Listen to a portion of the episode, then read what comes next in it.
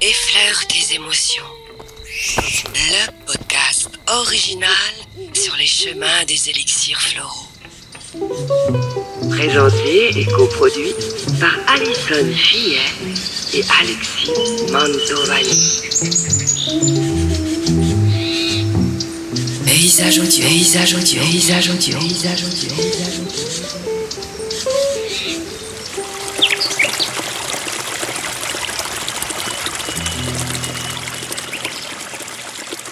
Nous sommes de retour pour votre podcast consacré aux élixirs floraux et aujourd'hui en compagnie d'Alison Fillet, nous allons parler modestie. Alison, bonjour. Bonjour Alexis. Alors, comme ça, tu as décidé d'être euh, modeste avec moi. Alors, nous allons parler en effet de l'arche, le mélèze. Alors, j'ai appelé le modeste parce que ben, j'avoue que il n'y a pas d'autre mot qui m'est venu sur le coup, Euh, mais euh, j'avoue que c'est un, un peu un peu léger comme euh, voilà, c'est plus profond que ça en fait. Alors, juste avant de continuer, l'arche, Mhm. on rappelle bien à chaque fois quand même que c'est le nom de la fleur. En anglais, oui, Voilà. et donc le mélèze en français. Ouais, c'est important de le préciser quand même pour les, les auditeurs, parce que moi, tu me parles de l'arche, je vais tout de suite euh, imaginer l'arche de Noé ou je sais pas quoi. non, non, mais c'est bien de, de le préciser. Donc, donc les, les modestes, tu disais, c'est un peu... euh, Alors donc ça va s'adresser aux personnes qui manquent de confiance en eux. Donc c'est Ah. de la modestie, mais c'est plus que ça parce que euh, ils ont tellement pas confiance en eux euh, et en leurs capacités que euh, ils ne vont pas essayer. C'est-à-dire qu'ils partent du principe que de toute façon ils vont échouer parce qu'ils sont moins bons que les autres, euh, voilà. Donc euh, on n'essaye même pas. On a peur de l'échec, euh, on jette l'éponge même avant même d'avoir commencé. Et puis ben on reste bien tranquillement dans sa petite zone de confort parce que on sait que là on est en sécurité et voilà. Donc Ouais. c'est presque tu, tu me disais large, ça fait penser à lâche. C'est presque finalement de la lâcheté. C'est peut-être un petit peu fort, hein, mais c'est un peu, un petit peu ça derrière qui est, qui est sous-entendu parce que finalement, euh, Ouais. voilà, on préfère euh, rester là où on est sûr de ne pas faire d'erreur. euh, voilà. Oui, c'est un peu avec cette... euh, ça pourrait correspondre à cette phrase que certaines personnes euh, disent de temps en temps, ouais, mais j'y arriverai pas, quoi. euh, Ça sert à rien. Oui, c'est ça. C'est je suis pas à la hauteur. Euh, Voilà. euh, un tel est meilleur que moi. À quoi bon d'essayer? Ouais, c'est ça. C'est c'est un petit peu ce qu'on appelle, notamment dans le milieu des thérapeutes, le syndrome de l'imposteur. On se sent pas légitime, tout ce genre de, de choses, quoi. Alors du coup, moi, ce qui me fait penser aux, aux symptômes, euh, ça va être un peu la posture du, du corps, non du, du coup? Oui, c'est ça. Ça peut être une posture euh, un petit peu euh, résignée, introvertie, tu vois, euh, du genre les épaules un peu rentrées, le dos un petit peu courbé. Enfin, tu vois, voilà, on n'est pas sûr de soi. On n'a pas, on n'est pas droit. On est, Ouais, un peu avachi, un peu Un- courbé. ouais, euh, c'est ça. C'est ouais, on est loin de la, la posture euh, bombe, euh, bomber euh, le torse, euh, fier et tout ça, quoi. C'est tout le tout l'inverse. Ouais. Et là, sur les, les, les, les organes internes, on va dire, Alors, sur les symptômes, on va dire les plus caractéristiques, enfin, encore que, je dirais que ça pourrait toucher aussi au niveau de la colonne vertébrale, parce que, euh, alors là, je, repars un petit peu dans, mes, corrélations avec, euh, avec les autres médecines douces. Donc, euh, au niveau de la médecine chinoise, on a le, méridien de la vessie qui court notamment le long de chaque côté le long de la colonne vertébrale. Et, la dernière fois, je parlais du méridien du rein qui, qui correspond un peu à la, la confiance en la vie. Et là, c'est euh, méridien de la vessie, je dirais que c'est plus justement la confiance en soi, en sa propre, euh, son propre jugement, sa guidance intérieure un petit peu. Et donc, euh, ces personnes-là qui manquent cruellement de, de cette confiance en eux peuvent effectivement avoir des soucis au niveau de la colonne. Bon, après, encore une fois, à, relativiser. Oui, là, symbolique et, euh, et énergétique, je dirais, du coup, parce que là, on est sur quand même un trajet de méridien. Mais, euh, mais oui, puis bon, symbolique aussi, parce que la colonne, c'est ce qui nous tient, c'est ce qui nous tient droit. Ouais. Donc, automatiquement, euh, ces gens-là, ils vont souffrir de, de problèmes au niveau de, de la posture. Tu peux nous parler un peu quand même de, de ce méridien? Est-ce que là, si je me regarde, je me tâte pour voir où, où c'est, comment ça se trouve sur son co- propre corps? Alors, euh, Pour ceux qui donc, ne savent pas. Ouais, donc comme je disais, donc il est très long. Hein, Celui-là, c'est le, plus long. Donc je disais qu'il court de chaque côté de la colonne vertébrale. euh, grosso modo, euh, tu prends euh, un centimètre à droite, un centimètre à gauche tout le long. Mais en fait, il démarre du petit orteil. Il va courir sur l'extérieur de la jambe, puis sur l'arrière de la cuisse. Il remonte sur la fesse, donc de chaque côté de la colonne vertébrale. Euh, il remonte donc euh, aussi de chaque côté de la, bah, de la colonne jusqu'au jusqu'au crâne en fait.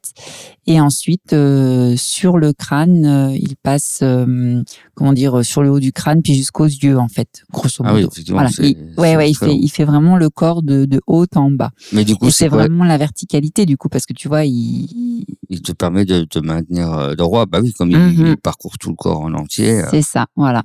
Mais du coup, c'est quoi? C'est un nerf C'est euh, non, c'est un trajet énergétique. Ça, c'est Ah d'accord, le- c'est pas euh, c'est pas quelque chose de physique. Non, c'est pas, non, non, c'est pas physique. Mais par contre, euh, voilà, tu, tu sens bien euh, le long du méridien, tu as des, après bon, il y a des points particuliers le long de ce méridien et tu sens bien quand tu appuies dessus, ça fait justement comme une espèce de, de décharge électrique. Ah oui, Et ça a été quand même prouvé qu'à ces endroits-là, sur ces points-là, il y a des nœuds électriques quand même vraiment physiques.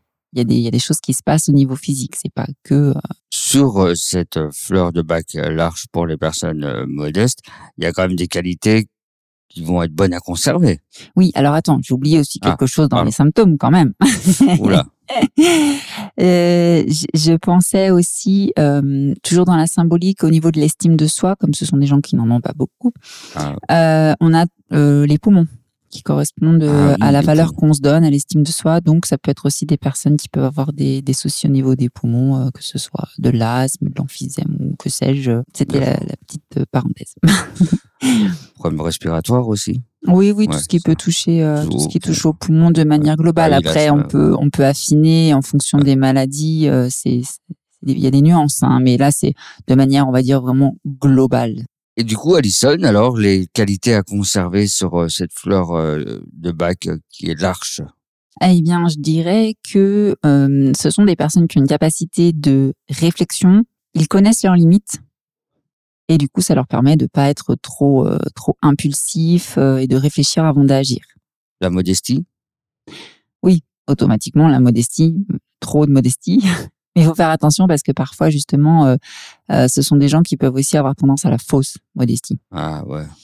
Ouais, ils peuvent faire preuve de modestie pour euh, avoir un peu plus d'e- d'estime des autres, un peu Oui, plus, un peu euh, de, je dirais peut-être qu'ils recherchent quelque part les encouragements, Ouais. euh, de se Alors, conforter dans le fait qu'ils sont capables. Peut-être pas de la reconnaissance, mais je dirais plus euh, besoin qu'on leur dise, mais si, tu peux, tu Ouais. peux le faire, tu as les capacités. Qu'est-ce que va permettre euh, de développer cette euh, fleur des bacs chez les personnes modestes? Eh bien, justement, euh, la confiance en soi, hein, automatiquement, et puis euh, le goût pour pour l'effort et l'acceptation de l'échec. Pourquoi ils n'essayent pas? Parce qu'ils ont peur de, de se tromper, peur de l'échec. Donc, il faut juste qu'ils arrivent à comprendre que l'échec fait partie de la vie. Et puis, ben, si on n'y arrive pas, on recommence et c'est pas dramatique. Et Du coup, ça va permettre de, de, de sortir un peu de son confort euh, personnel? Ouais, c'est ça, une petite sortie de, de zone de confort euh, qui est euh, qui est nécessaire si on veut avancer. Parce que si on reste toujours euh, dans sa oui dans sa zone de confort, on n'évolue pas. Ouais, et on s'ennuie un peu effectivement. Ouais, automatiquement, ce sont des personnes qui finissent par euh, qui finissent par s'ennuyer dans leur vie. Hein. Oui. Hmm, je me demande si avec les enfants ça peut marcher.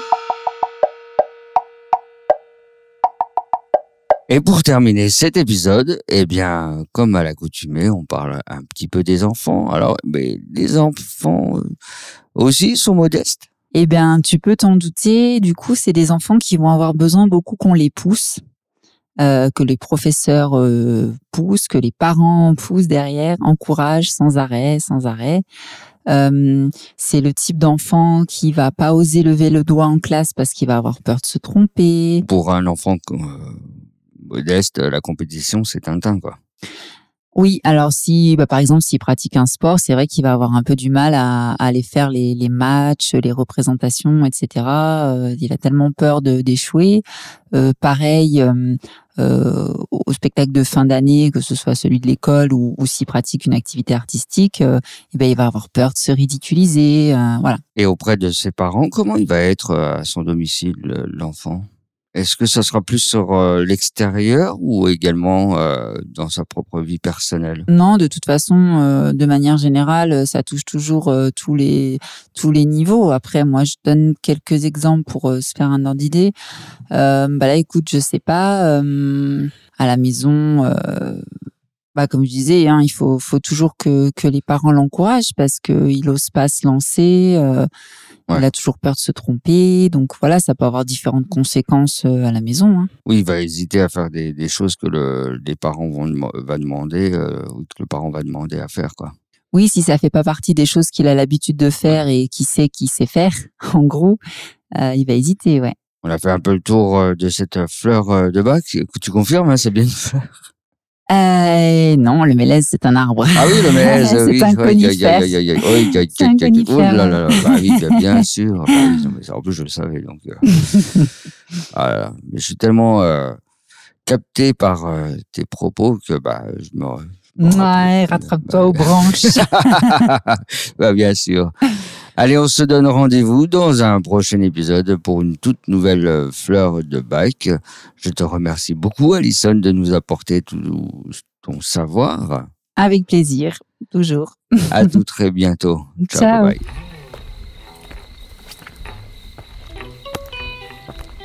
Effleure tes émotions. Le podcast original sur les chemins des élixirs floraux. Présenté et coproduit par Alison Fillet et Alexis Mantovani. Paysage audio, paysage audio, paysage audio, paysage audio, paysage.